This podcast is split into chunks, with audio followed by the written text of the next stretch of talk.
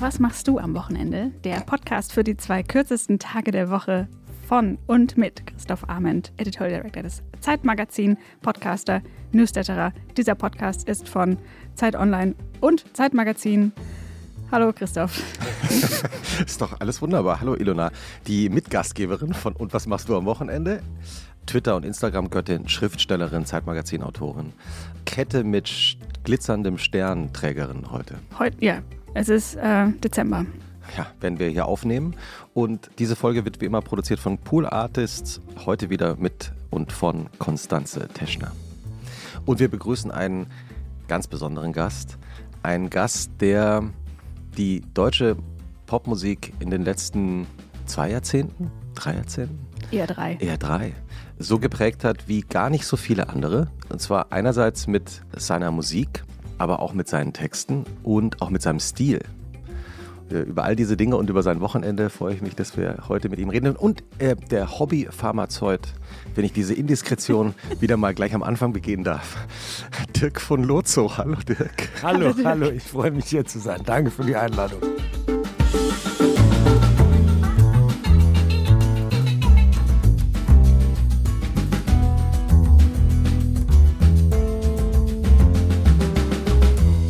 Du hast selber gesagt, dass du also leidenschaftlicher ähm, Pharmazeut bist. Ja, das stimmt. Äh, das äh, habe ich mir auf Tour angewöhnt, wo man immer ganz viele Medikamente mit sich äh, rumschleppt und wo man dann auch äh, manchmal lernt, Dinge sozusagen paradox einzusetzen. Also Kopfschmerztabletten gegen und so weiter. Also entgegen der ursprünglichen Bestimmung. Das macht mir Spaß. So Dr. House mäßig. Was ist dein Lieblingsmedikament? Ich glaube Ibuprofen. Ja. Ibuprofen ist ein sehr gutes Medikament. Gibt es auch einen Dogotronic-Song drüber? Das stimmt. Hm. Und äh, ich finde Cortison toll.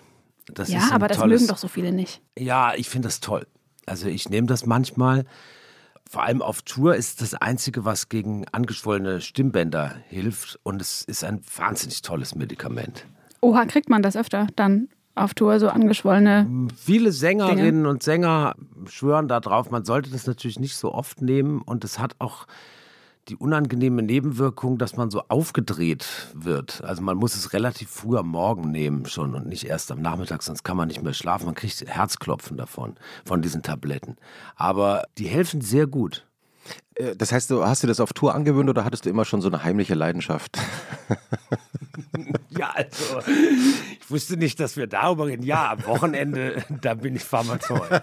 Das ist und Apotheker, Mr. Pharmacist. Und äh, da mache ich nichts anderes als Pillen sortieren und verkaufen unter der Hand. Breaking, und ja, das Musikgeschäft, wir alle wissen, das ist nicht mehr so. Da muss man so ein bisschen Alternativen äh, erkunden. Das ist äh, alternative Geschäftsmodelle. The dark side of Merch. genau, genau. Könnte man das nicht mal machen, so als Merch? So darf man das? So frei verkäufliche Medikamente branden? Das glaube ich nicht. Nein, sollte, sollte, man glaube ich nicht, glaube ich. Oder? oder? Tra wenigstens Traubenzucker. Ja, Traubenzucker ist ja kein Oder irgendwas harmloses. Ja. ja, das ist ja ein Lebensmittel. Ja, das finde ich jetzt das auch, wirkt fällt aber nicht auch unter nicht. Medikamente. Das Hilft stimmt. bei den Stimmbändern wahrscheinlich auch nicht so nee. viel. Nee, das stimmt. Wie jede Wochenendfolge beginnt auch diese Wochenendfolge mit der knallharten Recherche der Schriftstellerin hier im Raum, die jetzt ihr Buch aufschlägt. äh, in, auf diesen Seiten, auf denen sie handschriftlich notiert hat, wie das Wochenende äh, unseres Gastes in Wahrheit aussieht. Und wir werden natürlich überprüfen mit dem Gast, ob das alles so richtig ist. Ilona Hartmann über das Wochenende von Dirk von Lozo.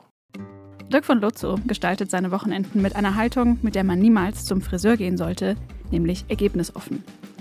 Früher hieß Wochenende Bürgerlichkeitskarte und Anti-Erholung durch gezieltes Zerfransen am Tresen. Statt Schnaps und Zigaretten gibt es heute leichten Ausdauersport und alte Horrorfilme, denn nichts erspannt mehr, als wenn das ganze schlimme Zeug jemand anderem passiert. Zigaretten gehören auch noch dazu, einen letzten Rest Unvernunft muss man sich bekanntermaßen bewahren.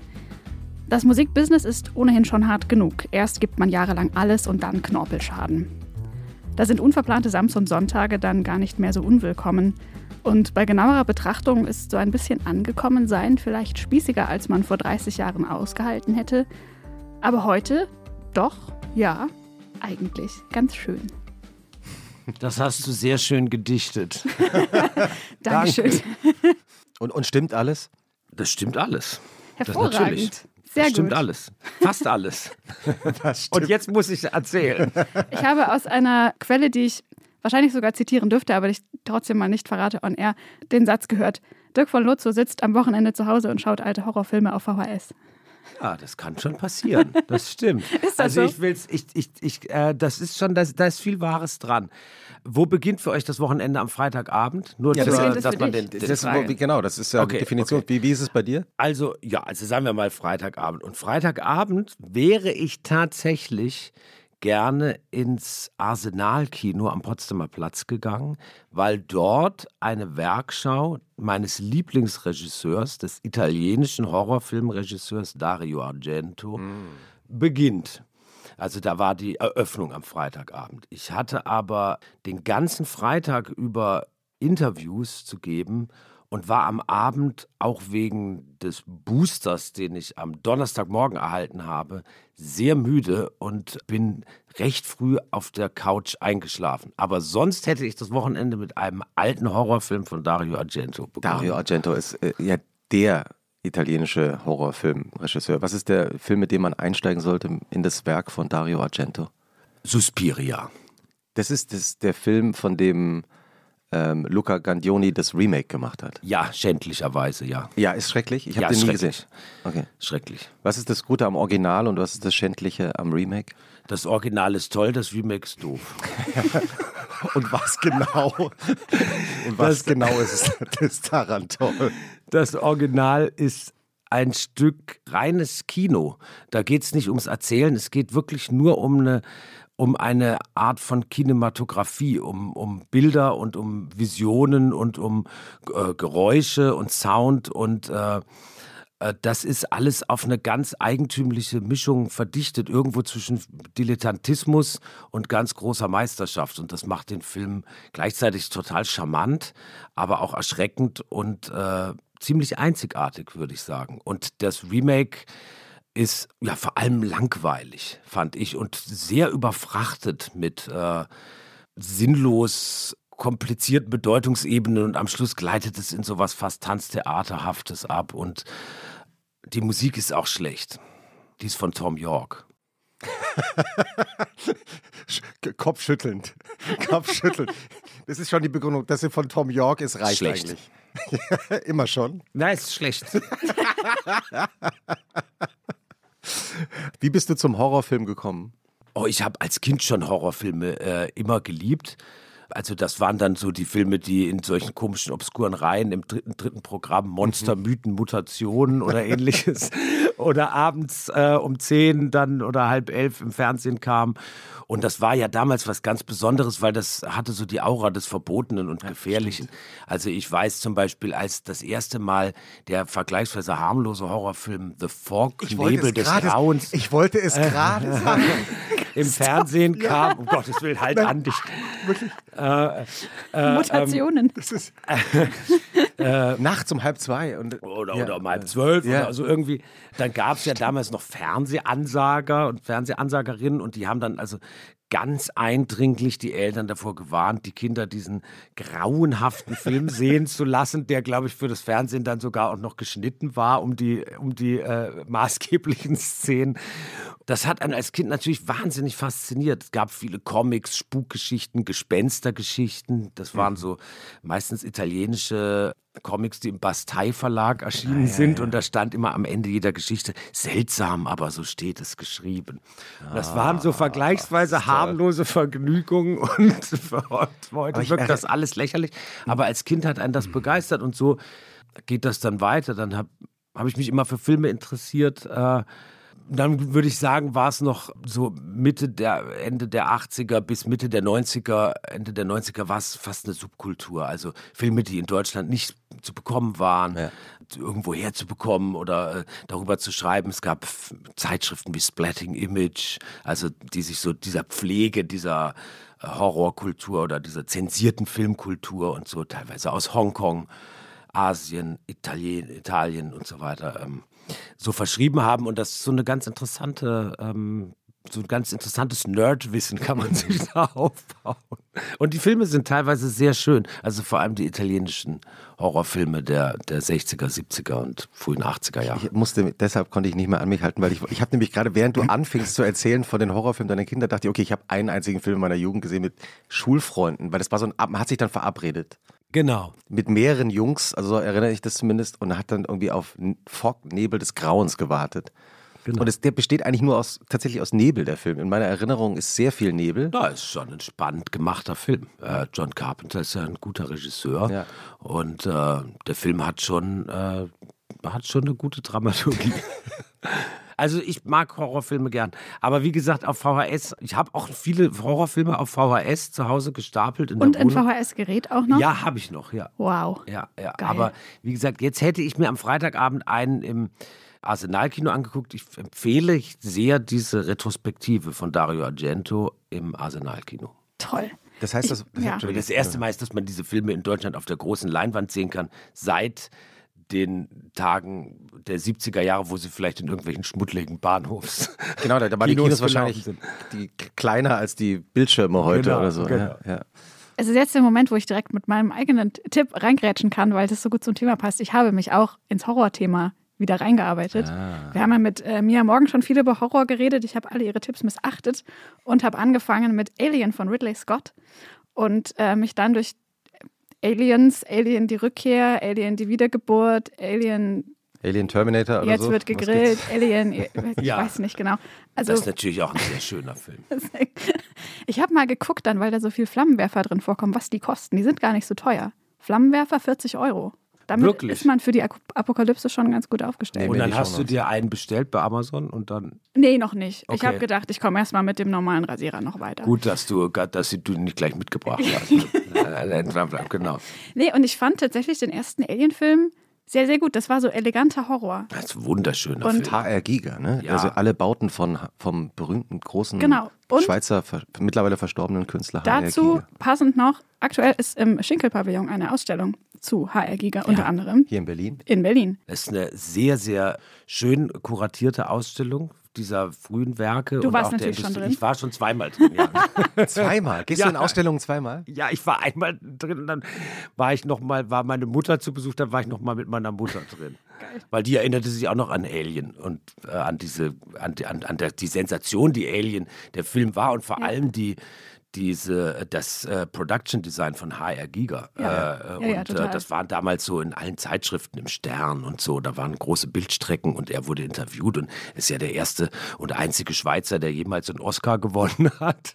Und das war sensationell. Und äh, ja, dann war meine Mutter zu Besuch und dann ähm, haben wir da kurz reingeguckt. Toll. Wie, wie fand deine Mutter die, die Ausstellung? Ja, das ist interessant. Also die erinnerte sich natürlich auch daran, einfach an die, an, da sind diese großen, also auch äh, großen ähm, Ge- Alien-Gemälde und so. Die, die Ausstellung ist schön, weil sie so ein bisschen den Fokus darauf legt, dass der Mann eigentlich Künstler werden wollte. Und da sind viele Arbeiten von ihm zu sehen, die noch ein bisschen im Bereich der bildenden Kunst im eigentlichen Sinne äh, so als das durchgehen könnten. Und später hat er dann so auf dieses Airbrush-Poster-Ding, weil er eben so von der, von der wirklichen Kunstwelt so missachtet wurde. Und dann ging er eben sehr stark und durch Zufall natürlich äh, in dieses Production Design, weil er entdeckt wurde von, von Ridley Scott und dem, dem ähm, Drehbuchautor des Films Dan O'Bannon. Und dann haben sie, haben die ihn eben, dann, dann, das hat ihn in diese, in diese Hollywood-Liga katapultiert und zu so einer Legende gemacht. Ja, ich habe ihn ähm, ein paar Jahre vor seinem Tod äh, besucht und interviewt. Äh, in, der wohnte in der, in, in der Schweiz in so, ich hab, kann mich nur dunkel erinnern an so ein, dunkel bei dem Thema natürlich auch, aber äh, an so einen verwunschenen Garten. Und der hatte tatsächlich so eine riesige Eisenbahn, die durch, also so eine Horror-Eisenbahn, Konnte man da sehen, also Ja, so man- zum benutzbar. zu- benutzbar, also menschengroß. Durch seinen Garten. Ja. Und man konnte dann ins, aus dem Haus rausfahren in, äh, in den Garten rein. Das war in Gruyère, Ja, ja, er in ja, Gruyère, genau. Ich- ich- in der französischen Schweiz. Ja, es war irgendwie, ich erinnere mich nur noch, dass es so ein bisschen außerhalb war und ist schon, schon viele Jahre her. Sehr Ja. freundlicher Mann, sehr, Ja. sehr schüchtern, freundlich. Glaube ich gerne, Der, glaube ich der, gerne. der, der so ein bisschen unglücklich war auch am Ende, weil nicht nur, weil er als bildender Künstler nicht äh, äh, akzeptiert worden war, sondern weil Hollywood ihn, glaube ich, auch nicht so richtig gut behandelt Ja, hat. er hatte unzählige Prozesse geführt und eben sich wieder in die Filme eingeklagt und so weiter und so fort. Dann wurde natürlich wahnsinnig viel Geld mit diesen, mit seinen Kreationen verdient. Ich weiß nicht, wie, wie gut er darin war, das Copyright auf seine Entwürfe und so weiter zu stützen. Er hätte eigentlich, er hätte viel mehr, er hätte viel stärker entlohnt werden müssen für diese Arbeit, die er für diese Alien-Filme geleistet hat, als er damals wurde, wahrscheinlich. Dafür nehmen wir ihn heute auf die Shownotes und äh, Das, das hat mir großen Spaß gemacht. Eine schöne Szene fand ich auch, das ist ja von 79, glaube ich, Alien, wo ein Crewmitglied irgendwann im Laufe des Films aus Stress anfängt zu rauchen. Ja. Siehst du, das war damals noch. Heute ist das Horror. Das Aber ist dann denk nicht mir- der Horror des Films. Ne? Da würde ich, glaube ich, auch anfangen zu rauchen, wenn äh, ich wüsste, es ist ja irgendwie so ein, so ein Monster an Bord. Also fair enough. Okay. Dein, dein Samstagmorgen. Gut, also das war der Freitagabend. Der hat eben eigentlich nicht stattgefunden, aber manches ist ja schön, wenn es, manchmal ist es ja schön, wenn Dinge auch nur im Kopf stattfinden. Total. Und zu den Films, auf Öffnungsfilm Suspiria habe ich auch wirklich schon oft genug gesehen. Am Samstagmorgen bin ich relativ früh aufgestanden und dann vier oder fünf Stunden wandern gewesen. Und Hier zwar, in der Gegend. Ja, um den Hellsee Der ist wo? bei Lanke. Das ist nördlich von Berlin. Und zu empfehlen. Ja, das ist eine sehr schöne Wanderstrecke, weil man kann den See umrunden in, also man kann, man kann mehrere längere oder kürzere Touren machen und die erweitern. Und das äh, habe ich gemacht mit einer Gruppe Freunden. Und das war sehr, sehr schön, weil ich die lange nicht gesehen hatte. Und da kann, kann man gut quatschen. Und äh, es ist, war, war ein sehr, sehr schöner Tag, sehr kalt, aber ein bisschen Schnee auch. Und äh, das war erholsam und, und gut, hat gut getan. Ist das Wandern eine, eine Sache, die du erst in den letzten Jahren entdeckt hast oder ist deine Familie so eine Wanderfamilie gewesen? Überhaupt nicht. Nee, aber ich mache das manchmal hier so. Die, ich finde, die Umgebung von Berlin ist außergewöhnlich schön. Ich habe da irgendwie einen, Draht dazu und dann äh, mache ich das gerne mal. Also ich bin kein, ich bin kein äh, leidenschaftlicher Wanderer oder irgendwie so, oder der das jetzt mit. Aber ich finde das eine schöne Beschäftigung. Und Samstagmorgen ist eine super Zeit, weil da kein Mensch unterwegs ist. Wie- viel Uhr ist dann Samstagmorgen? Ja, so um elf, zwischen Ja. zehn und elf, da ist kein Mensch. Weil da liegen die Leute noch im Bett oder sie shoppen oder kaufen ein fürs Wochenende oder stehen Schlange am Supermarkt oder so. Und dann ist bei diesen ganzen, die so verhäl- verhältnismäßig äh, zeitnah zu erreichen sind von, von Mitte aus oder so, diese ganzen Wanderspots, dann, ist, dann sind da noch keine so Vol Volksmassen, die sich da oben Bis jetzt. ja, dann Samstagnachmittag sieht es schon anders aus und Sonntagmittag ist da auch viel voller. Aber Samstagmorgen ist, Ja, guter Tipp. ist, ist, ist eine Voll. gute Zeit, um wandern zu gehen. Ist das was, was du regelmäßig an Wochenenden machst, wandern? Nein, nicht regelmäßig, aber manchmal. Ich habe Freunde, die das, die das regelmäßig machen und manchmal organisieren die so WhatsApp-mäßig, dass man sagt, wollen wir, wir treffen uns und wollen wir da nicht, willst du nicht mitkommen oder so und wollen wir da uns nicht. Und das ist immer sehr, sehr schön. Das ist halt so statt Brunchen. Ne? Ich hasse Brunchen oder so lange in so Brunch-Cafés rumzusitzen, wo man sich trifft. Und das Ja. jetzt ja natürlich sowieso alles schon wieder so schwierig und das Ja. dieses Wandern oder Spazieren gehen oder wie man es nennen mag, das ist, ich mag das sehr gern. Ja. Ist dir dabei schon mal eine Songzeile eingefallen? Ja, ganz oft. Aber da muss man alleine wandern. Wie machst du, also wie ist es dann? Das kann beim Wandern passieren oder beim Joggen oder so. Das ist halt, wenn man ein bisschen in Bewegung ist und so einen Rhythmus hat. Also es ist kein Wunder, dass es Wanderlieder gibt, äh, weil es macht, man hat einen automatischen Rhythmus, man läuft und dabei können die Gedanken so kreisen und dann fällt einem, da fällt einem oft was ein. Und das heißt, wenn du joggst oder wanderst, hörst du keine Musik. Das heißt, Nee. Stille. Mm-mm. Nee, bloß keine Musik. Wa warum nicht? Das habe ich ja sowieso schon oft genug. Das braucht, also, nee. Ja, höre ich auch oft von Musikern und Musikern, dass die sonst eigentlich privat eigentlich praktisch gar keine Musik Ja, hören. ist normal, also, oder? Ja? Ja. Weil es der Job ist, auch ein ja, also ich höre nicht so viel Musik. Ja. bisschen. Interessant. Also, und das heißt, also zu Hause auch nicht selten? Doch, äh, schon manchmal, aber dann meistens Musik ohne Gesang.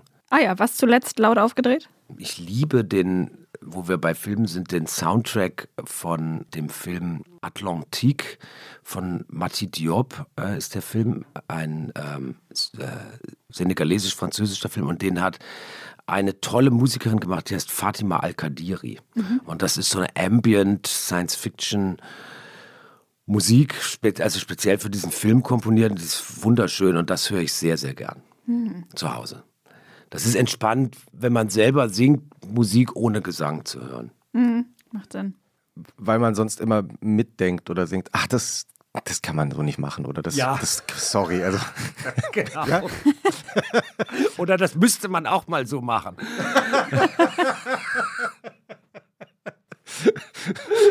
hattest du dann eigentlich, als du angefangen hast zu singen, hattest du da äh, irgendjemand, also ein Vorbild oder jemand, den du gerne, also meine, man weiß ja, dass du zum Beispiel David Bowie-Fan ja, das war die Zeit natürlich. Als ich, als ich Teenager war, war, hatte David Bowie sein großes Comeback mit Let's Dance ja. und China Girl.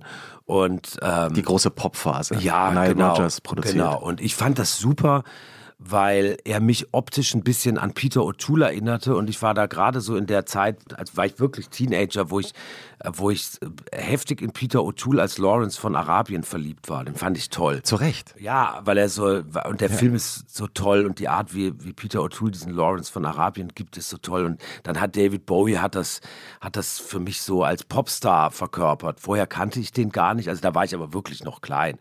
Es gab dann auch diesen Film Furio Merry Christmas, Mr. Lawrence, wo er eigentlich auch so eine Lawrence-artige Figur, so einen britischen Offizier in japanischer Kriegsgefangenschaft verkörpert. Also da gibt es so eine Verbindung. Das fand ich super.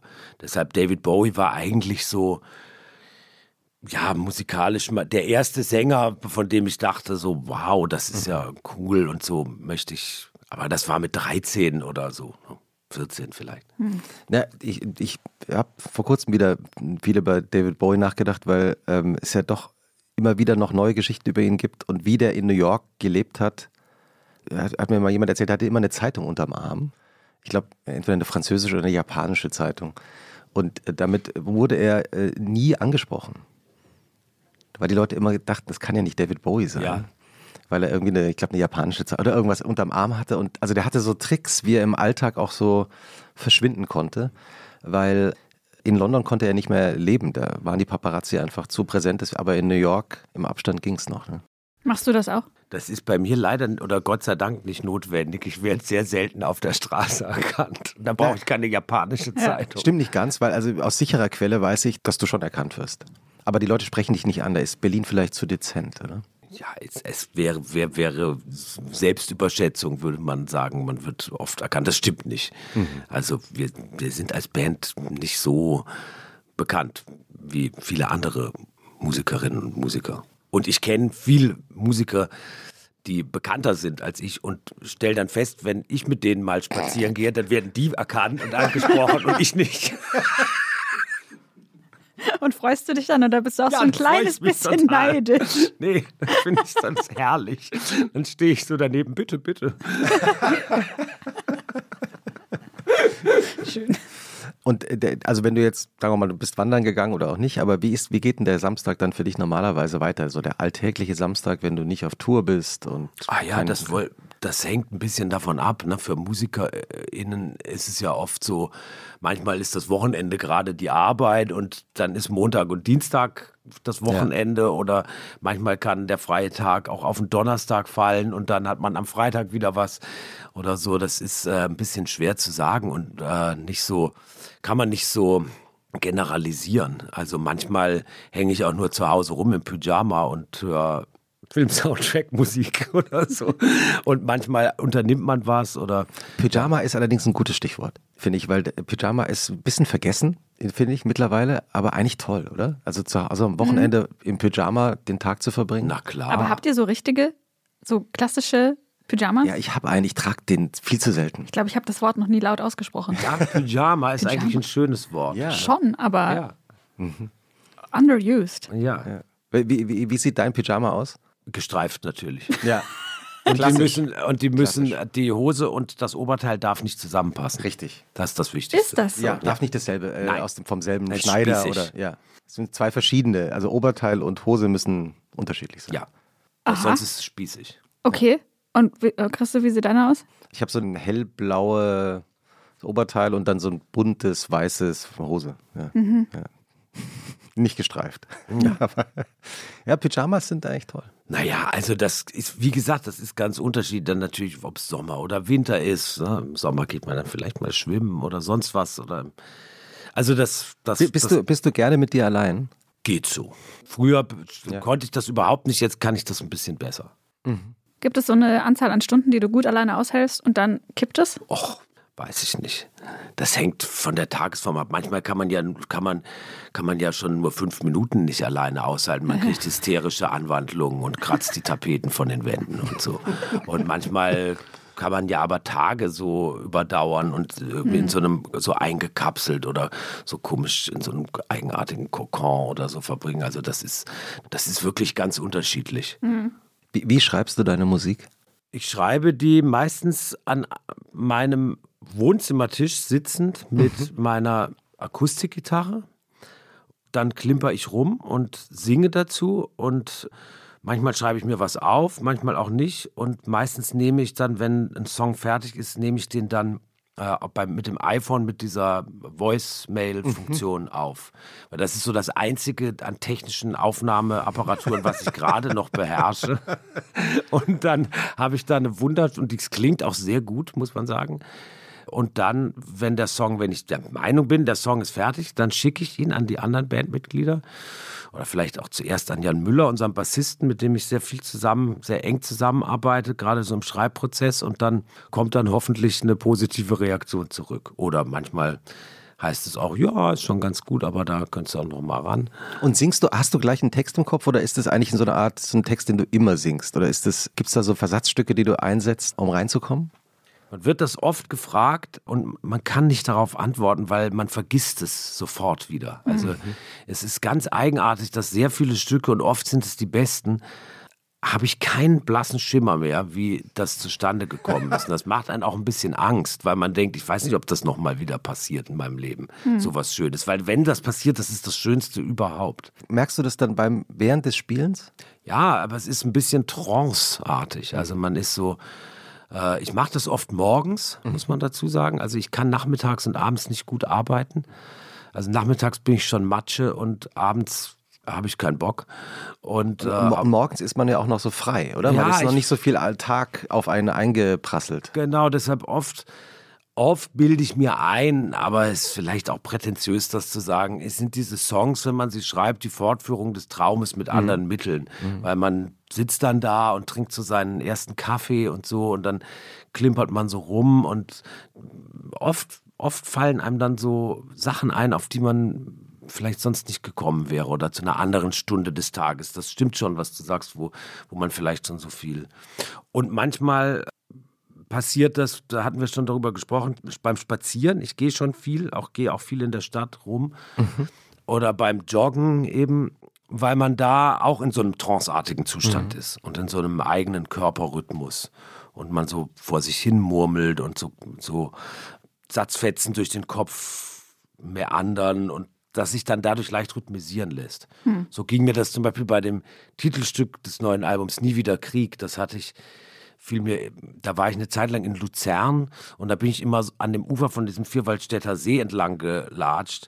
Dabei fielen mir diese, dachte ich immer, nie wieder Krieg, das ist irgendwie, das ist, daraus müsste man mal ein Lied machen, dieses berühmte Plakat von Käthe Kollwitz. Und dann rhythmisiert sich das so, dann gibt es diese schönen IEs, ne? das hat, hat was sehr Musikalisches, also nie wieder Krieg und dann aber Krieg ist ein sehr hartes Wort, diese Konsonanten von Krieg und so ergibt sich durch die Phonetik sowas und dann merkt man, okay, wie könnte das weitergehen und dann latscht man so rum und schwuppdiwupp Just like hat man that. schon ein Lied geschrieben. Ja, das ist ja für Außenstehende immer so ein magischer Prozess, den man sich nicht vorstellt. Deswegen fragt man ja immer so naiv. Also, und ich finde es wirklich auch interessant, herauszufinden, okay, was ist denn der Moment? Und in der, in der, äh, in dieser unglaublichen Beatles-Dokumentation, die gerade zu sehen ist, Aha. diese, Ja. diese 48 Stunden Beatles, die, also ich, alle schwärmen ja davon, ich schwärme mit. Zwischendurch ist es auch ein bisschen langweilig, finde ich, also weil es passiert dann doch nicht so viel. Aber es gibt magische Momente, wenn man dann eben Paul McCartney vor George Harrison und Ringo Starr sitzen sieht, wie er dann innerhalb von zwei Minuten, am Anfang hat er nichts, Hat irgendwie so eine, ich glaube, einen Griff oder so. Und nach zweieinhalb Minuten rumtasten zwischen Gant, durch Gant, George Harrison und Ringo Starr schaut abwesend irgendwo hin. Und am Ende, nach dieser 2 Minuten 30 Szene, haben sie Get Back geschrieben. Mhm. Oder er hat Get Back geschrieben und am Ende singen die plötzlich mit. Ah, ja, Und das- gut, es hat auch nur zwei Akkorde. Ne? Es ist genau, also Ja. man kann drauf kommen in 2 Das Minuten stimmt, 30. das war das erste Stück, was ich gelernt habe ähm, durch Peter Burschs Gitarrenbuch. Äh, äh, äh, da war das erste Lied, was da auf, der, auf, auf dieser Flexi-Disc dabei war, war Get Back von den Beatles, das ist nur G und D. Ja. Und das ist ja eben, ah, diese Gitarrenschule, da hast du mit, wann hast du mit 13 deine Gitarre geschenkt bekommen? Ja, vielleicht, ja, so um den Dreh, genau. Und dann eben diese komische Peter Bursch Gitarrenschule, die kein, also das war so ein, so ein Gitarrenbuch, wo man Gitarre lernen konnte anhand von Songs. Das war der, also Peter Bursch war ein Gitarrenlehrer. Muss man für die Jüngeren, muss Ich man. überlege gerade, ob ich Sagt, sagt unser Gast, äh, unsere Mitgastgeberin anschauend. Ich weiß, du hast keine Ahnung. Flexidisc. Naja, das sind lauter Gitarren, was ist das? Ich überlege, das- ob ich die selber hatte. Das kann sein, weil Weil- der hat bestimmt unendliche Auflagen gemacht. Das ja, war, wahrscheinlich. war so ein, die Standardbibel. Genau, das war so ein Freak und der aber gleichzeitig Gitarrenlehrer und der hat dann eben der das erste Mal versucht, Gitarre äh, beizubringen als Lehrbuch, in der Lehrbuch- und Handbuchform anhand von Rocksongs. Man brauchte keine Noten äh, dafür lesen können, sondern er hat eben die Griffe aufgezeichnet anhand von so Schemata und das war alles viel komplizierter als das Notensystem eigentlich. aber ist ja egal, wie das oft so ist. Und aber zumindest, und ich habe dann auch nach dem, also schon nach Seite 6 wusste ich als Kind nicht mehr weiter, wie, was wurde mir das zu kompliziert. Aber immerhin, durch Get Back weiß man schon die Akkorde G und D. Und damit, äh, Damit kommt man schon mal einiges- weit. Damit kommt man, wie man sieht, ja schon mal ziemlich weit.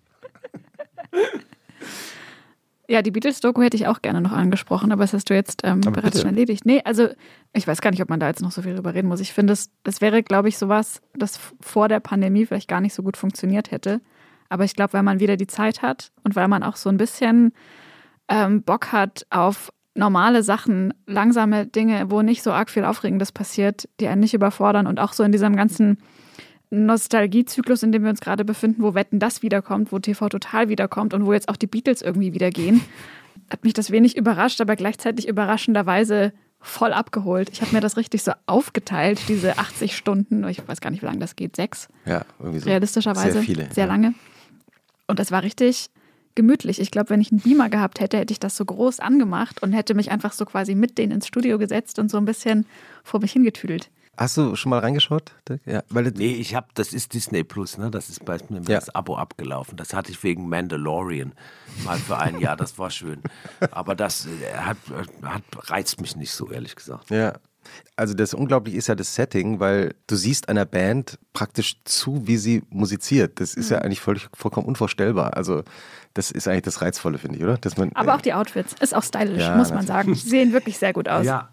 Es gibt diesen alten Film von Godard, One Plus One. Ach, den habe ich nicht gesehen. Das ist äh, das ähnliche Prinzip. Da hat er eine Dokumentation angeboten bekommen und dann auch angenommen, aber sehr eigen ausgeführt über die Rolling Stones. Und er hat sie ins Studio begleitet und man sieht, wie sie in so einem tollen Londoner Studio mit so abgetrennten Segmenten und Kabinen das Stück Sympathy for the Devil schreiben.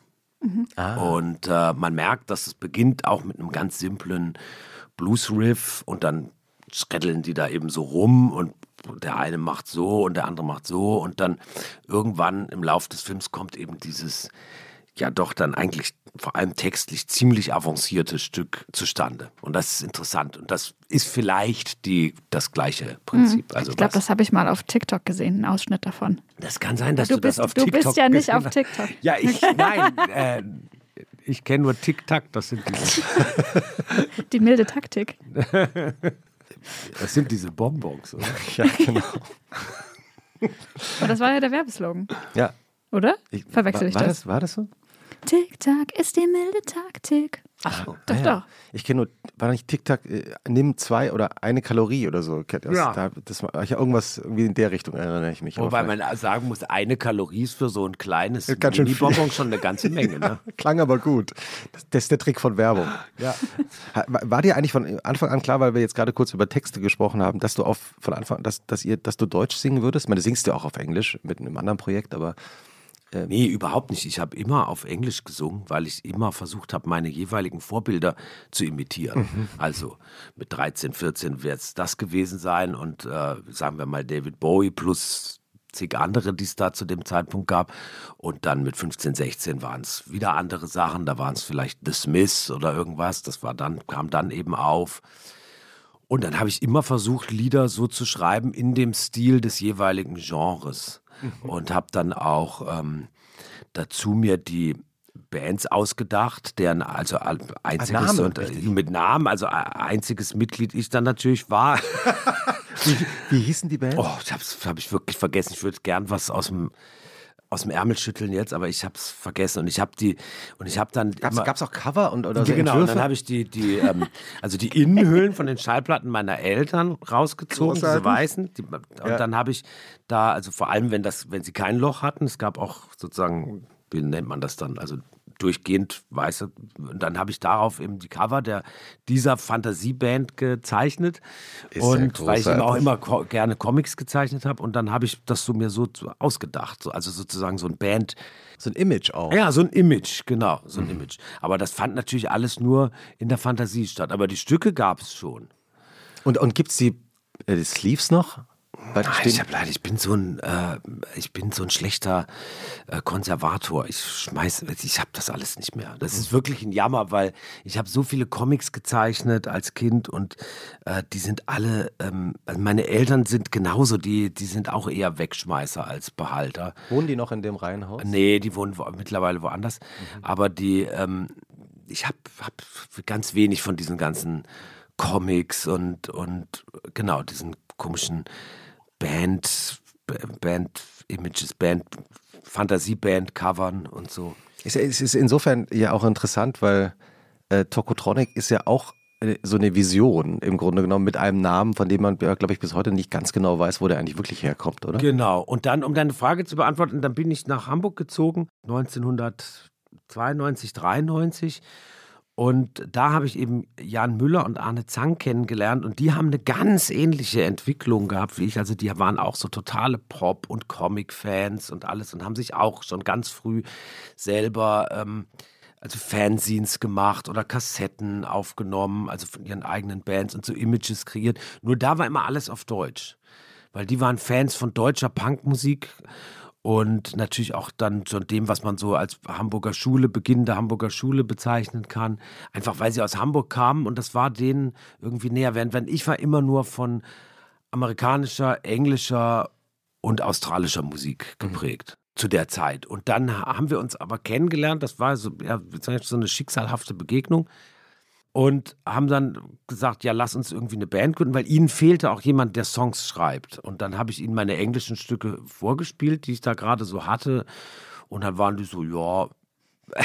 äh, der, und, Beginn einer, der Beginn einer langen musikalischen Freundschaft. Ja, ja, genau. Wenn jemand einem ehrlich sagen kann, ja. Ja, also die, das fanden die natürlich schon irgendwie toll, aber die fanden das nicht so, hat die, glaube ich, nicht so fasziniert. Und es stand dann ziemlich von Anfang an fest, wenn, wenn wir zusammen eine Band machen, dann müß, müsse da auf Deutsch gesungen werden. Und dann weiß ich noch, dass ich, dass ich nach Hause in meine Wohnung bin und immer dachte so, oh, was, wie soll ich das denn machen und so. Und ich, äh, ich kenne mich eben mit dieser deutschsprachigen Musik überhaupt nicht aus. Ich mache das, mach das auch nicht so gern und mhm. so.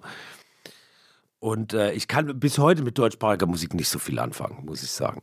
Und äh, also mir ist das immer noch fremd. Und äh, dann habe ich versucht, englische Songs, die ich damals schon so in der Schublade hatte, ins Deutsche zu übersetzen. Und dabei ist was passiert, was eine totale Epiphanie war, nämlich es kam plötzlich Humor mit rein. Ah. Weil, man, weil man gemerkt hat, man muss da eine Übersetzungsleistung erbringen und äh, das kann man nur äh, mit einem Augenzwinkern.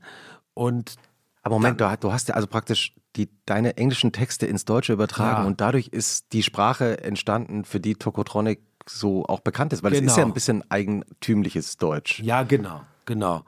Und dann kam natürlich, weil wir damals schon, also alle drei sozusagen wirklich ineinander schockverliebt waren, äh, kam, haben wir so eine, natürlich irre viele Privatwitze gehabt und so, so. Äh, Sag mal ein Beispiel. Oh, fällt mir jetzt nichts mehr ein, aber halt einfach so, wie wir miteinander geredet haben. Äh, Arne und Jan sind unglaublich humorvolle Leute und äh, und auch noch speziell mit diesem norddeutschen Einschlag, den das dann oft so hat und äh, äh, wofür vieles aus Hamburg auch sehr berühmt ist. Also vieles äh, aus dieser Hamburger Schule war sehr lustig und aus dieser daraus hervorgegangenen Szene. Ja, und dann merkte ich plötzlich, ach so, es gibt ja auch Humor in Musik. Das ist interessant, weil den gab es vorher in diesen Songs, die ich mhm. da gemacht habe, die ich so nachgemacht habe von, von Vorbildern äh, nicht. Das, das war äh, für mich total verstörend und befremdlich, aber es war total lustig und es hat irgendeine Magie ergeben. Und dann haben wir diese Stücke gespielt. Wir haben gemerkt, das ist irgendwie, das wird jetzt plötzlich irgendwie sowas wie, wie Kunst oder so. Man muss nicht in Seattle sein. Ja, eben, es ist besser, das nicht zu, nicht zu sein und, ja. äh, und darüber dann zu reflektieren. Dann kriegt das eine Metaebene. Und dann gibt es einen Song und dann ja. wird es interessant. Ja, genau. Wie, also, weil wir kurz über Stil gesprochen haben. Ich habe nur in der Vorbereitung, ist mir auch nochmal klar geworden, der Stil, den ihr damals, also der modische Stil, ohne dass ihr wahrscheinlich über Mode geredet habt, den ihr geprägt habt, das muss ja verrückt gewesen sein für euch, weil dann ja plötzlich ganz viele Menschen in ganz vielen Orten sich auch so ähnlich angezogen haben. Gab es da so einen Moment, an dem dir klar wurde, hoppla, äh, das ist jetzt nicht mehr nur so unsere 20 Freunde hier in Hamburg, die sich, also vielleicht beschreibst du den Stil kurz selbst, die sich so anziehen und so auch die Frisuren äh, so schneiden? Ja, also die Frisuren, das weiß ich nicht so richtig, woher das kam. Da könnte ich nur mutmaßen, dass das so eine Idee war, eine Aneignung von Frisuren die, der Popmusiker aus meiner Kindheit und unserer äh, Kindheit eben, wir sprachen über, über die 80er und David Bowie und so. Es gab viele Bands wie ABC und Human League. Human League und Heaven 17, mhm. die hatten diese Popper-Seitenscheitelfrisur. Mhm. Und das war damals bekannt als der Popper-Scheitel. Ja. Äh, eigentlich eine, eigentlich eine, eine Gegenentwurf zur Punk-Frisur. Ja. Ne? Wir fanden das lustig, als Leute, die also wirklich total Punk sozialisiert waren, dann plötzlich diese Popper-Frisuren wieder auszugraben. dieser, dieser übertrieben lange Seitenscheitel. Ja. Den du heute auch immer noch trägst. Ja, ja, also ja, ja, naja wer es tragen kann. Und, und, ähm, und das haben wir und ich hatte diese, diesen komischen Klamottenstil kannte ich noch nicht so, als ich aus, äh, aus Offenburg und Freiburg nach Hamburg kam. Aber in Hamburg war das Mode zu der Zeit schon. Also das muss man dazu sagen, weil sonst wird Geschichtsklitterung betrieben und das ist in Deutschland was ganz Gefährliches. Wir haben das nicht erfunden sondern das war damals schon in Hamburg gab es das in bestimmten Second-Hand-Läden, gab es diese Trainingsjacken und diese Kordschlaghosen zu kaufen. Und viele unserer damaligen Freundinnen und Freunde aus unserem Umfeld jobbten zum Beispiel auch in diesen, diesen Läden. Und deshalb waren das so, neben dem Plattenladen, wo man täglich hinging, um durch Platten, neue Platten zu stöbern, waren das immer so Anlaufpunkte. Ach, jetzt gehen wir noch in die, in die Marktstraße im Karo-Viertel und da äh, gucken wir mal, ob es noch neue geile Klamotten gibt. Und die und, waren natürlich total billig. Genau, das waren alte Adidas. Ja, alte 70er Jahre ja, Adidas Trainingsjacken. Trainingsjacken genau. Ja. Und dann haben wir noch teilweise noch, das war dann der Gipfel, selber noch aufgepeppt mit Aufnähern, die wir gefunden haben. Also alten Aufnähern von Rockbands wie Kiss oder so. Ah, das gab ja diese Aufnäher. Äh, genau, das, äh, Aufbügel, Aufnäher ja. auf Jacken. Ne?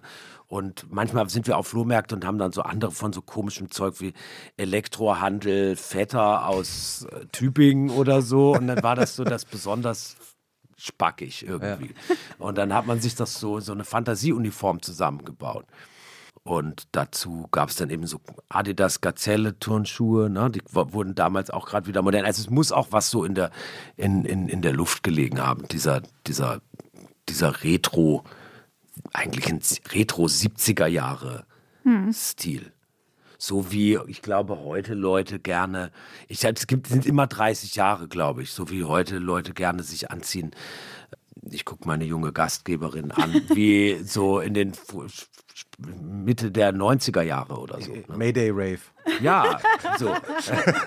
Das ist so ja. und für mich, der ich das selbst erlebt habe, ist das natürlich genauso befremdlich wie, sagen wir mal, für meine Eltern oder für andere Leute, die noch diese spießige mhm. Adidas-Rentner-Trainingsjackenzeit äh, mhm. erlebt haben. Also das ist so ein verstörendes Moment und vielleicht subversiv oder irgendwie so, wie man sich solche Sachen aneignet und dann f- umdreht, weil man es halt irre lustig findet. Wobei das auch so eine Freiheit ist, die man, glaube ich, hat oder diesen, diesen Reibungseffekt, wenn man, wie, also ich auch und du, aus so einer Provinz kommt, Ich auch. die hessische Provinz nicht äh, auszusparen. Danke. Entschuldigung. Weil, also ich stelle mir das manchmal vor, was gewesen wäre, wenn ich in der Großstadt aufgewachsen wäre und bereits meine Eltern in Balenciaga rumgelaufen wären. Ach so. Wohin wenn, hätte ich mich dann Aber entwickelt? das gab es damals noch nicht. Ne? Mhm. Und jetzt ist ja Balenciaga, so wie das gemacht wird, ist ja genau dieser Gag Ja. von den Trainingsjacken und Genau, so. Nur ja. dass es dann eben Ja. Irgendwelche Raver-Klamotten oder so, irgend so ein Billo-Kram ist, Ja. den die auf. So, das ist dieser, das ist genau dieser Witz, der da Ja. in die Ja. Fashion-Welt reingekommen ist. Und das gab es ja damals nicht. Es gab damals kein Fashion. Das ist interessant, weil jetzt sind wir wieder beim Wochenende. Ich war nämlich am Sonntag dann in House of Gucci. Ja, bin ich sehr gespannt, was du sagst. Und äh, das war sehr vergnüglich. Vor allem war es schön lang. Man konnte so einen langweiligen Sonntagnachmittag drei Stunden im Kino verbringen.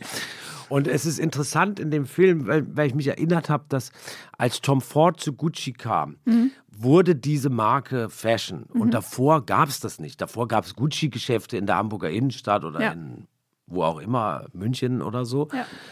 Aber das hätte einen nicht interessiert Ja.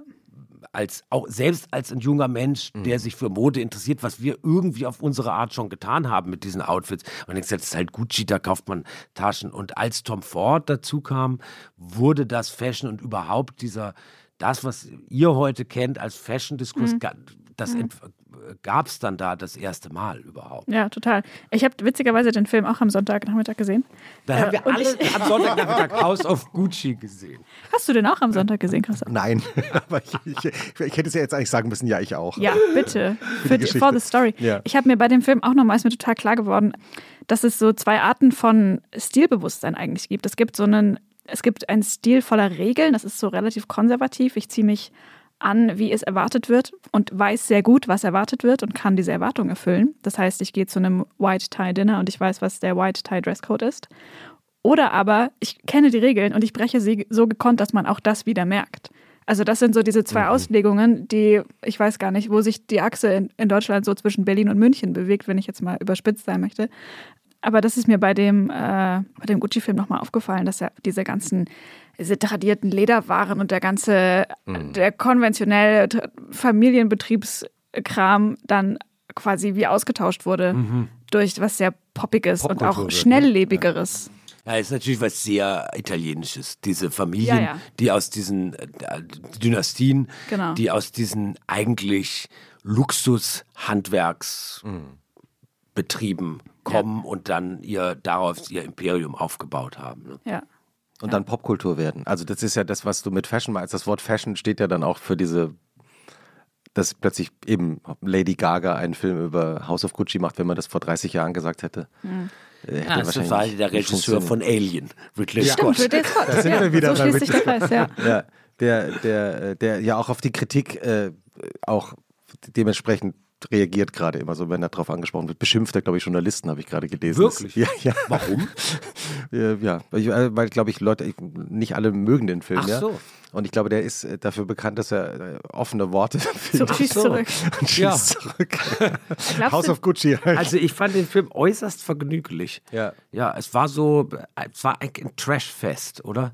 ja, aber glaubst du, kriegst einen Oscar? Oh, das kann ich nicht sagen. Das weiß ich mit diesen Oscars. Das ist was, was mich nie so interessiert hat. Das weiß ich nicht. Kann ich nicht vorher, kann ich nicht prognostizieren. Ich finde, manchmal merkt man es so ein bisschen aus der, irgendwie aus so einer, aus so einer geldigen Produktion heraus, dass man, dass ich so dieses beschleichende Gefühl bekomme, ah, hier soll jetzt nämlich Lady Gaga einen Oscar bekommen oder Adam Driver oder wer auch immer. Ja. So ein bisschen aber wie man dafür das. ist der Film zu. Ah, Dafür ist er ein bisschen zu trashig, Dafür oder? ist er ein bisschen Art, zu trashig, finde ich. Der hat nicht so dieses. Ich hatte das Gefühl, die haben alle einen Wahnsinnsspaß. Ja. Am schönsten waren die Szenen in St. Moritz, muss ich sagen. Ja. Das, die Skianzüge und das und diese Camille Cotin, die, die, die Schauspielerin, ist toll, die ist, äh, auch bei Call My Agent mitspielt. Kennt ihr die Serie? Nee. Sehr schön. Ähm, Nehmen wir die Shownotes. die die ähm, neue Geliebte von Maurizio Gucci dann spielt, ist so toll. Mhm. Das ist, also das hat mir alles wahnsinnig gut gefallen. Mhm. Ja, Ich mochte toll. die Szene, wo Lady Gaga die Walnuss knackt. Ich weiß nicht, warum ich mir die so gut gemerkt habe, aber das fand ich so ganz. Ja, Erinnerst du dich? ja, Die war irgendwie, ich weiß nicht warum, einprägsam. ja. Ist toll.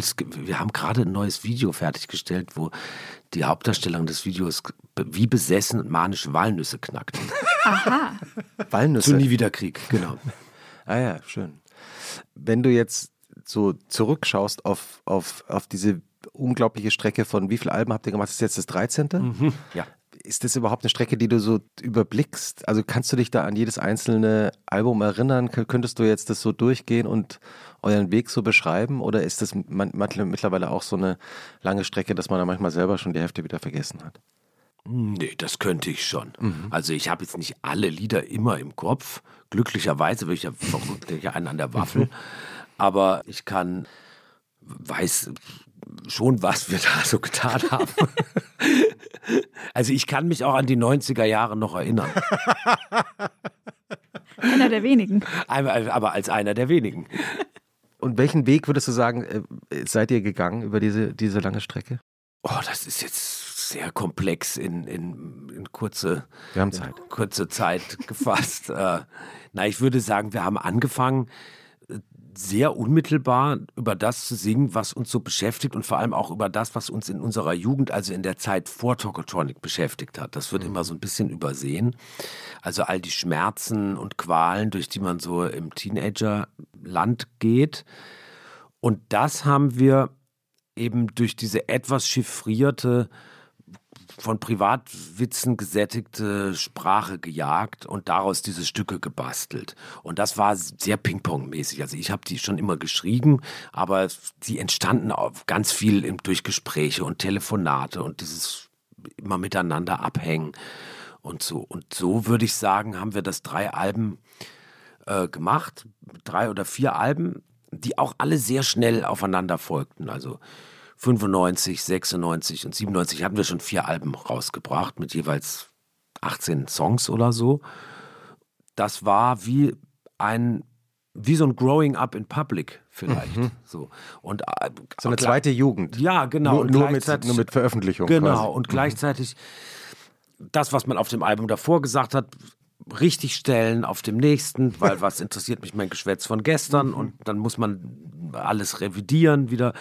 Das war sehr manisch und sehr getrieben, aber natürlich irre produktiv. Und dann gab es ein bisschen einen Bruch und wir haben uns angefangen für, äh, für ein bisschen andere Texte und Songs zu interessieren. Das war dann vielleicht die Phase von 1999. Das Album hieß Karaoke bis, ich würde vielleicht sagen 2013, da wurden die Alben und die Songs hermetischer und verrätselter und zitathafter und sie waren nicht so sehr wie die frühen Alben, hätte man sagen können, das sind vielleicht wie vertonte Tagebucheinträge oder Tweets. Wir hatten darüber schon gesprochen. Sondern ein bisschen wie vertonte Theorie, wie vertonte theoretische Texte, weil äh, das so eine Art von Literatur war, die mich zu dem Zeitpunkt irrsinnig angezogen hat. Sag mal ein Buch, was du in der Zeit gelesen hast, was dich besonders geprägt hat. Oh, da gibt es so viele. Das, das war die, die Zeit der Merve-Heftchen, Ja. die, die da so rumlagen. immer Berühmte noch. Merve Verlag aus der Berlin. berühmte Merve Verlag aus Berlin und das schaffte es eben Theorie zu etwas zu machen, was popkulturell ähm, rezipiert wurde. Politische Theorie, Kunsttheorie, französisch, hauptsächlich französische Theorie, besonders schwurbelig ist. Ist Und auch ein, ein äh, absurd, fällt mir nur gerade ein, ein, äh, ein Reinhard Götz Westbam-Buch auch erschienen. Das gibt es Genau, genau. gibt's auch in dieser, in Genau, dieser also das war so wahrscheinlich so dieses Scharnier zwischen Popkultur und Theorie, hauptsächlich eben französischer Theorie. Und da gibt es etliche, äh, die hatten alle tolle Titel und das hatte Spaß gemacht zu lesen. Und äh, vieles davon, würde ich sagen, hat sich nicht gehalten. Also wenn man jetzt heute Autoren wie Jean Baudrillard oder so wieder aufschlägt, dann denkt man, was für ein unglaublicher Quatsch. Und, ähm, und, äh, und manches war aber geradezu prophetisch. Viele der Schriften von Michel Foucault zum Beispiel sind so, dass wenn man das jetzt liest, denkt man so, wow, der hat was schon erahnt, was überhaupt jetzt erst Realität geworden ist oder sozusagen, ja, Mainstream oder Common Sense. Und irgendwie hat, hat uns das als Band interessiert, daraus Stücke zu basteln. Äh, natürlich auch immer mit persönlichen Beobachtungen gebrochen und also es waren schon Songs und keine, keine, keine Seminare oder so. Ne? Und dann würde ich sagen, gibt es so eine Dr Phase, in der wir uns jetzt befinden, die äh, gibt es seit ungefähr 2015, beginnt mit dem so betitelten roten Album oder sogenannten roten Album. Da sind die Texte persönlicher, autofiktionaler, schlichter, einfacher und ein bisschen großzügiger in der Art, was sie hinsichtlich dessen, was sie von, von uns oder mir oder demjenigen, der das singt, äh, preisgeben. Mhm. Ist das eigentlich ein. Das ja, ne, nee, aber richtig, richtig, richtig, richtig toll. Ist es nicht auch ein besonderes Glück, dass ihr euch damals gefunden habt und bis heute zusammen Musik machen könnt, stelle ich mir vor.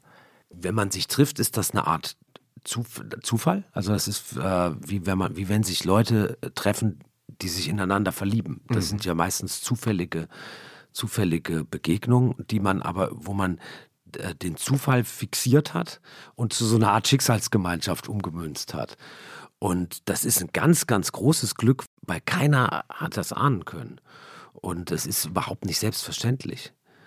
Vor allem, weil wir ja immer noch die drei gleichen Typen sind. Plus, dann ist noch zu allem Überfluss einer noch dazugekommen.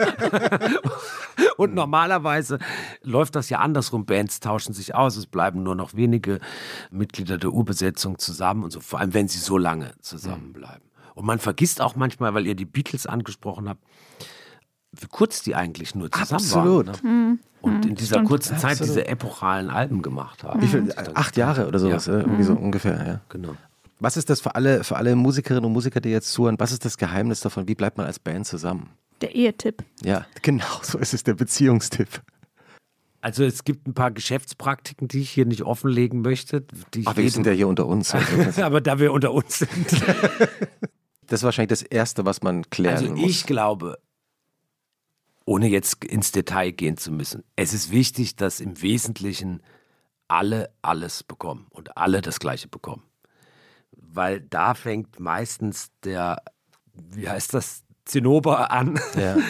weil, weil andere. Äh, Jemand fühlt sich nicht gesehen, zu ja, Unrecht genau, schlecht und, äh, behandelt. Genau. Und das, meistens geht es dann ums Geld. Also, das ist leider sehr oft bei Bands so. Mhm. Der eine ist qua seines Songwritertums und meistens ist es dann auch der Frontmann oder Frontfrau oder ja, heute würde man sagen, privilegierter und hat aber auch tatsächlich mehr Geld als die anderen und so weiter und so fort. Also das, das, das ist schon mal ein guter Trick zu sagen, wir als Band sind so eine Art mini-kommunistische Zelle, würde ich sagen.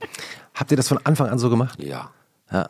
Und, und dann Tja, vieles ist Glück, wie bei Beziehungen auch, hm. glaube ich. Hm. Ja, wie lange mag man sich, wie, wie, man kann es ja auch nicht vorhersagen. Es kann ja auch sein, dass sich Leute zu ihren Ungunsten verändern, hm. wie bei Beziehungen. Hm. Man merkt, ich mag dich einfach nicht mehr so, mir wird das klar. Und dann sagt man ja oft, wie bei Beziehungen, man braucht viel Toleranz. Aber manchmal ist natürlich die Toleranz auch äh, am Ende und man, man muss, ja, ich würde sagen, es ist viel Glück dabei und hm und ein bisschen gutes Benehmen. ist, ist, ist, ist, die, ist die Band deine längste Beziehung? Ja, aber es ist natürlich mehr als eine Beziehung, weil es ist auch ein Arbeitsverhältnis und so. Also man, das ist, äh, ist auch was anderes. Man weiß natürlich auch, wann man sich mal in Ruhe zu, äh, zu lassen hat. Ich ich frage es deshalb nur, weil ich finde es so interessant, dass man manchmal ja beruflich, wie ihr das jetzt, wie du das jetzt beschreibst, klare Regeln, man definiert das, was man so macht und dann bleibt so eine Arbeitsbeziehung über so Jahrzehnte zusammen. Und im Privaten kriegt man das vielleicht gar nicht so hin, obwohl man ja eigentlich sagen könnte, naja, das könnte man ja auch so besprechen, dass man Dinge klar ausspricht. Aber manchmal ist es doch offenbar beruflich einfacher als im Privaten, oder? Hängt von den Leuten ab. Ich finde das auch im Privaten nicht so schwer, aber mhm. es ist, es ist, ähm, das, das ist bei jedem Menschen unterschiedlich. Ich kann mhm. das schwer sagen. Äh, wie gesagt, es hängt sehr auch von, von, von, von Faktoren ab, die man selber nicht beeinflussen kann. Was, wie, wie, wie verändern sich Leute? Oder ja. gibt es, kann, es können natürlich auch Unglücksfälle eintreten und derlei mehr und so. Also man, man weiß das nicht. So. Hm. Ich denke, was bei uns auch dazu kommt, ist, wir haben sehr viel Wert auf unsere private Freiheit gelegt und uns auch, obwohl wir viel gemacht haben und viel Alben gemacht haben, uns auch in, der, in den Zeiten dazwischen in Ruhe gelassen und jeder von uns macht was eigenes. Rick macht, produziert andere Alben und man hat zig andere Bands, in denen er spielt und Jan ist auch Podcaster, so wie ihr mhm. und schreibt auch und Arne hat ein Comicbuch gerade veröffentlicht und so weiter und so fort. Also es gibt, gibt, viele, gibt, gibt viele Nebenprojekte und das, das tut auch gut, glaube ich. Wenn du jetzt nach dieser, diesem House of Gucci Nachmittag, diesem entspannten Glamour, trashy Kinoerlebnis nach Hause kommst, was machst du dann an einem Sonntagabend? Spaghetti kochen. Ha. An Sonntags muss es Spaghetti geben. Sehr gut. Spaghetti ja. Bolognese? Nein. Du bist ja Vegetarier? Ja, nein. Also, Napoli. Also, Napoli. Oder Arabiata im Winter. Sommer Napoli? Eher, Arabiati, Arabiata da kann man die Spaghetti mit frischen Tomaten machen, dann schmecken die besser. Und im Winter gibt es keine Tomaten und dann macht man die mit, mit Chili. Toll. Immer jeden Sonntag? Also quasi. Ich würde sagen, ja. Herrlicher Tipp, oder? Ich, ich, so gemütlich, so Sonntagabend, weil dann wird es dann so dunkel auch. Und ja. Gerade jetzt im Winter. Und trinkst du da so ein Glas Rotwein dazu? Nein. Oder? Ah, nie. Ich trinke fast nie Alkohol. Du bist dann immer noch straight edge so wie, wie ganz früher? Nee, ich bin, ich bin sehr alkoholgefährdet und ich habe sehr, sehr, sehr, sehr, sehr, sehr, sehr viel getrunken, äh, mein ganzes Leben und ich muss da so ein bisschen aufpassen. Mhm. Und deshalb zu Hause trinke ich schon gar nicht. Manchmal auf Partys oder so, ja. und, aber vielleicht nur, äh, ja, ein paar Mal im Jahr oder so, aber ich, ähm, sonst muss ich mir das, muss ich mir das verbieten, weil mhm. ich sonst in äh, sehr gefährliche Situationen für mich und andere mhm. komme. Und, und die Spaghetti Arabiata, hast du da einen Geheimtipp? nee. äh, Machst, richtig scharf oder ist es bei dir? Na, du kaufst im Winter Dosentomaten ja. und dann brätst du ein paar Zwiebeln und Olivenöl an und dann kippst du die Dosentomaten drauf und die Chilis brätst du auch mit an und dann lässt du das einkochen. Und das kippst du dann über die Spaghetti, Käse drauf, fertig, lecker. Herrlich. Kochen mit Dirk. Ja, ja, ja. Stimmt, eigentlich, eigentlich auch nicht schlecht. Ja. Kochen, Podcast mit Ja. Aber es ist vielleicht auch ganz gut, wenn man irgendwie so, jetzt zum Thema Alkohol, wenn man so seine, wenn man so seine Trigger kennt. Es ist wahrscheinlich schwieriger, wenn man irgendwie so denkt, sein ganzes Leben lang, naja, es geht schon irgendwie, bis man irgendwann feststellt, wait a minute, es ging die ganze Zeit irgendwie gar nicht. Mhm. Und irgendwie nicht diese, diese Vorsicht walten lässt. Mhm. Naja, das hat ein bisschen was mit dem Alter zu tun. Ja, vielleicht auch äh, das. Wenn man, wenn man. Du bist jetzt, du bist dieses Jahr 50 ich geworden. Ich bin 50, genau. In aller Kürze gesagt, das mit dem Saufen geht bis zu einem gewissen Zeitpunkt gut und dann eben nicht mehr. Bitte jetzt kein Alter nennen. ja, ja, das kann ich nicht, aber das ist mhm. einfach Individuell so. Und, man, man, man, ähm, und es geht auch bis zu gewissen Getränken gut und dann nicht mehr. So, ne? es, eine gute Freundin von mir aus Baden hat immer gesagt, Bier darf saufen, Wein darfst saufen, aber lass die Finger von der Schnaps. Und sie hat, hat recht? Ja, stimmt. Wie gesagt, also man, man, und als, als Musiker, Musikerin kennt man das, glaube ich. Man ist da sehr, sehr anfällig für, das ist der einzige, der einzige Witz, den ich mir, ich kann mir überhaupt keine Witze merken, weil ich, ich verheddere mich dann schon beim zweiten, bei der zweiten Halbpointe. Der einzige Witz, den ich mir merken kann, ist, geht ein Musiker an der Kneipe vorbei. Ja, genau, das ist ein guter Witz. Ne? Ja, weil, weil das ist irgendwie so in der DNA drin. Also ich, wie auch immer, ich muss da sehr aufpassen, deshalb trinke ich nie zu Hause die Alkohol und habe sehr, sehr, sehr lange Phasen, wo ich gar keinen Alkohol trinke. Sonntagnachmittag äh, oder Montagmorgen? Was ist dir lieber? Das ist mir ehrlich gesagt eigentlich egal, weil ich kann Sonntag, kann montags immer ausschlafen. Ah. Herrlich. Ich muss ja nicht zur Arbeit. Kannst du richtig lange schlafen? Nein, leider nicht. Ja, eben. Also Leider nicht mehr, aber ich, aber, aber die Wecker finde ich doch doof. Aber ohne Wecker, aber kein ja, Wecker. Ja, nein, ich kann nicht mehr so lange schlafen. Das ist auch was, was mit dem Älterwerden kommt. Kennst du bestimmt ja, auch, da könnt ich. ihr euch vielleicht drüber ja, unterhalten, ich, weil ja. wenn man. Nee, kenne ich. Ich wache immer nach sieben Stunden auf. Einmal, ich kann dann wieder einschlafen manchmal. Das manchmal. ist dein größter Flex, dein zweiter Schlaf. Ja, I know, I know. aber, aber ich wache immer nach, egal wann ich ins Bett gehe, um nach sieben Stunden spätestens wache ich einmal auf. Du, wie geht's dir? Nach achteinhalb ungefähr. Na, das ist ja luxuriös. Ja, ja. Aber ich gehe auch früh ins Bett. Wieso, wie? Was heißt, du gehst früh ins Bett? Na, so um elf oder so. Ah ja. Und da kannst du einschlafen? Wenn du nicht mittags Cortison genommen hast wenn ich nicht mittags schon Cortison genommen habe, was ich natürlich selten tue. Natürlich. Ab und an. Das ist sehr schön. Ja, wenn ich nicht wie so oft mittags wieder Cortison genommen habe, kann ich abends um elf wunderbar einschlafen. Der Dirk Mit schläft wieder nicht, der ist wieder komplett auf Cortison hängen geblieben. Der Ja. Drogenpodcast für die zwei längsten Nächte der Woche. Also ich finde find, find beides weder Sonntagabend noch Montagmorgen schlimm. Irgendwann hat sich auch mal unsere Frage geändert. Du fragst immer, was Ach so. lieber ist und ich frage immer, was lieber. schlimmer ist. Ach Was so. findest du denn schlimmer? Findest du das schlimm, Sonntagabend oder Ähm, Montagmorgen? Ich finde Montagmorgen gar nicht schlimm. Ich habe Sonntagabend manchmal diese Sun Sunday Scaries, wie Das man ist im Englischen Sonntagabendsdepression. sagt. Mhm, wenn man so ein ganz schönes Wochenende hat und dann das erste Mal vielleicht sogar wieder alleine ist Ja. und einem dann einfällt, scheiße, jetzt ist das schon vorbei. Ja, Sonntagabend alleine sein ist doof. und das dann muss man sich irgendwie äh, aufpäppeln Das stimmt. mit, ja. Pucci Pucci.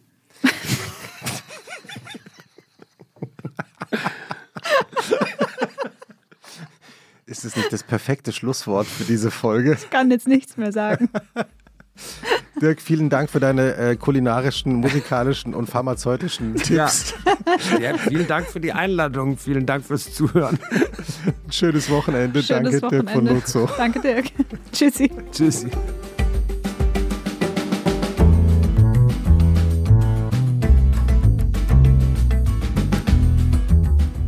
Und was machst du am Wochenende? Ist ein Podcast von Zeit Online, produziert von Pool Artists.